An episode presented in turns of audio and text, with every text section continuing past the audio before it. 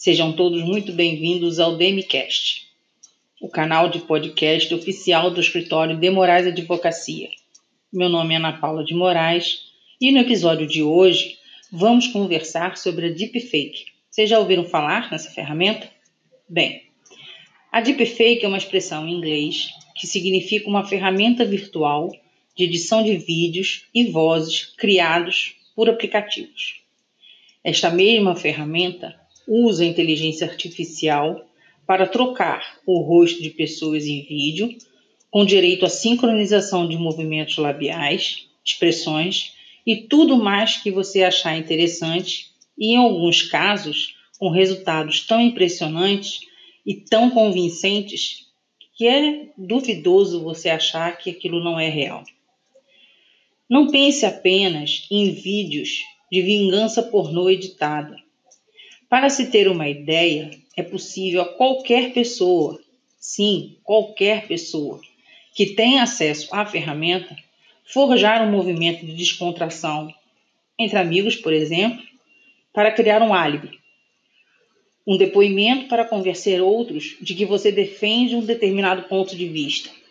Ou mesmo uma situação de crime de modo a incriminar uma terceira pessoa. Tudo dependerá da criatividade de quem está à frente da edição do conteúdo e ainda de quantos vídeos seus existem ou estejam disponíveis facilmente na internet. Esta mesma ferramenta deepfake, inclusive, ela já foi utilizada na política. Sim, o Partido Socialista Belga criou um vídeo falso em que Donald Trump presidente dos Estados Unidos, pede falsamente, óbvio, à população daquele local que votasse pela renúncia ao Acordo de Paris, um tratado que rege as políticas climáticas. Bem, vamos destacar que após o surgimento desta tecnologia, algumas empresas e pessoas físicas passaram a utilizá-la para praticarem atos e fatos totalmente reprováveis, a exemplo de pornografia, falsidades ideológicas e principalmente ofensa ao direito de imagem. Por certo, é uma tecnologia nova, super recente, e o Brasil não possui legislação específica para regulamentar os atos ilícitos é, praticados por pessoas a partir da ferramenta de deepfake.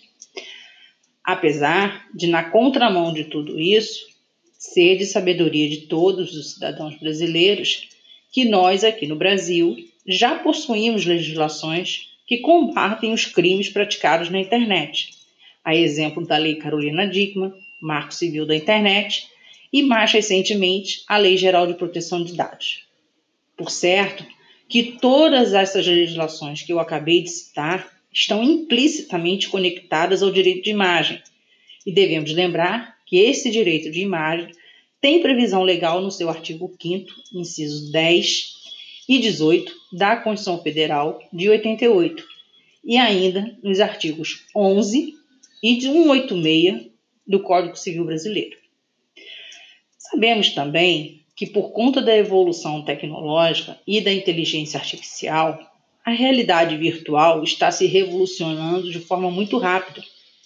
E a cada dia, as perfeições de rosto, movimentos e falas induzem ao cidadão a falsa percepção do que é realmente verdadeiro ou falso.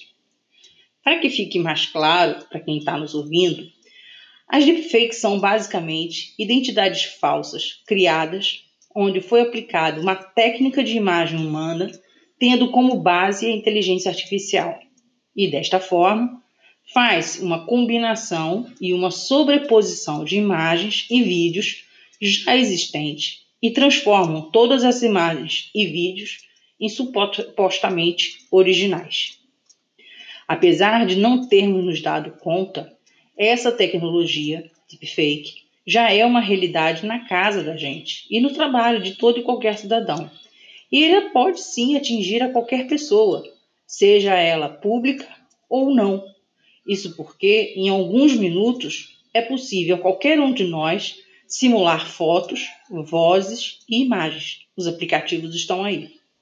Essa mesma ferramenta pode ser utilizada para a criação de depoimentos e qualquer outro tipo de convencimento pessoal ou político.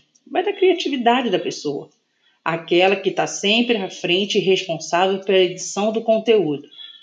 Bem, a internet e a indústria do entretenimento já se posicionaram e abriram uma verdadeira guerra contra a prática da deepfake, que inclusive recebeu o nome, por eles dado, de pornografia de vingança, uma vez que os usuários, na maior parte das vezes, criam falsos vídeos e os compartilham.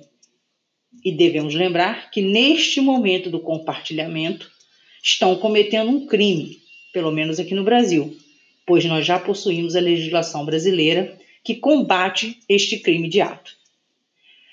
A ferramenta ela é tão repudiada por todos que o próprio Facebook, neste dia 7 de janeiro de 2020, publicou uma nota em seu blog oficial informando que vai começar a banir vídeos com deepfake de sua plataforma, sendo possível apenas a publicação de vídeos com paródias.